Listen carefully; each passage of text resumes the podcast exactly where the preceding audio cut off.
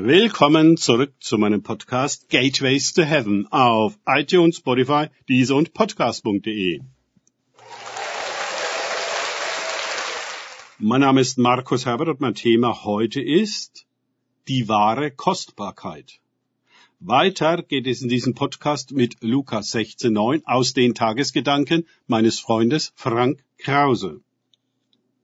Macht euch Freunde mit dem ungerechten Mammon, damit wenn er zu Ende geht, man euch aufnehme in die ewigen Zelte. Lukas 16, 9. Jesus erzählt das Gleichnis von dem ungerechten Verwalter, den er lobt über seine Klugheit. Er lobt nicht die Ungerechtigkeit, aber die Klugheit, denn der Verwalter hatte mit seinem Vorgehen dafür gesorgt, dass er eine Menge Freunde hatte, die ihn, weil er ihnen Vorteile verschafft hatte, was schuldeten. Nun rät uns Jesus einen ähnlichen, wenn auch nicht korrupten Umgang mit dem ungerechten Mammon. Man kann negative, aber auch positive Beziehungen mit dem Geld fördern. Man kann einfach großzügig sein und Gunst ohne Hintergedanken gewähren. Wenn wir erst einmal aus der Sorge um uns selbst heraus und uns der Versorgung durch den Vater sicher sind, dann geht es an, dass wir so gnadenvoll und barmherzig mit unserer bzw. seiner Habe umgehen, wie es der Vater auch tut. Denn als Kinder sind wir nicht die Besitzer, sondern Teilhaber an Gottes Gütern. Wir werden mit zunehmender Reife zu deren Verwaltern. Wenn wir uns unseres Reichtums in Christus bewusst werden, wenn wir begreifen, wie wohlhabend wir eigentlich sind, dann fällt die Furcht, die mit der Weisenschaft und Mammon einhergeht, von uns ab. Und wir kommen in eine ganz andere Lage. Auf einmal können wir geben. Und rasch füllt sich die Lücke wieder auf. Wir wagen es dann, mehr zu geben. Und siehe da, mehr kommt. Das ist der selige Kreislauf von Geben und Nehmen, der Gottes Art entspricht. Da er reich für alle ist, will er mehr Fülle durch uns in die Welt bringen, als wir uns jemals vorstellen können.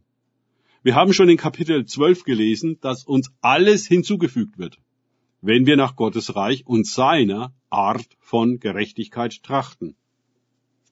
Und wir haben auch gesehen, dass der Transfer der Mittel in Gottes Reich nicht durch Geld, sondern Worte funktioniert.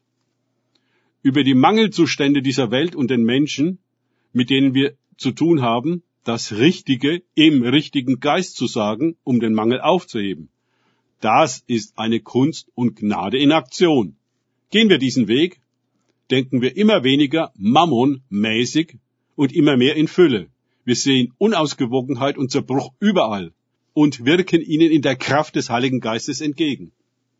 Wenn dann diese Situationen sich heilen und ausgleichen, sind wir wahrhaft Friedensstifter und Menschen werden uns wiederum ihre Güter anvertrauen, weil sie uns als göttlicher Verwalter erleben, die nicht ihren eigenen Vorteil suchen, sondern den aller. Wo gibt es denn sowas? Finanzielle Freiheit ist in dieser Welt ein Traum, da er gebunden ist an Leistung und Verdienst, an Produkte, Kredite, auch für Ausbeutung und Krieg sorgt und an allerlei unberechenbaren Faktoren wie etwa Inflation und Steuern hängt. Er ist immer unsicher. Eine riesige Finanzindustrie beschäftigt sich heute mit dem ungerechten Mammon. Stets gibt es eine Umverteilung von unten nach oben und von arm nach reich. Wenn nun wir als Kinder Gottes aus diesem System aussteigen können, unsere Versorgung auch nicht aus diesem System holen, kann uns dieses System weder kontrollieren noch überhaupt erkennen. Wir sind so etwas von nicht von dieser Welt. In uns alle ist ein göttlicher Schatz gelegt, ein Potenzial, eine Kreativität, eine Idee, die dazu geneigt ist, die Welt zu retten. Denn nur der Himmel rettet die Welt. Und das tut er durch uns. Sie selbst, die Welt, zerstört sich. Je mehr Geld sie hat, desto schneller. Gott setzt nicht auf Geld, sondern auf Menschen. Wenn sie ihr Inneres kultivieren, kommt großartige Frucht heraus. Sie können, wenn sie mit Gott zusammenwirken, ein Segen für ihre ganze Generation und Zeit sein. Niemand muss mehr dafür bluten und ausgebeutet werden. Die Quelle der Gerechten ist im Himmel. Sie ist unversieglich. Sie nimmt nie ab, egal wie viel man aus ihr schöpft. Darum können wir, angebunden an diese himmlische Quelle, selbst zu einer irdischen Quelle werden. Sie sprudeln in unserem Herzen. Wir setzen sie um, auch in materiellen Segen. Dann werden wir wegen der Gnade Gottes, die durch uns fließt, eine Ernte von Dankbarkeit und sogar Sehnsucht nach uns einbringen, die in Gottes Augen die wahre Kostbarkeit ist. Siehe 2. Korinther 9, 10 bis 14. Danke fürs Zuhören. Denkt bitte immer daran, kenne ich es oder kann ich es? Im Sinne von erlebe ich es. Erst sich auf Gott und Begegnungen mit ihm einlassen, bringt wahres Leben und wahre Kostbarkeiten. Gott segne euch und wir hören uns wieder.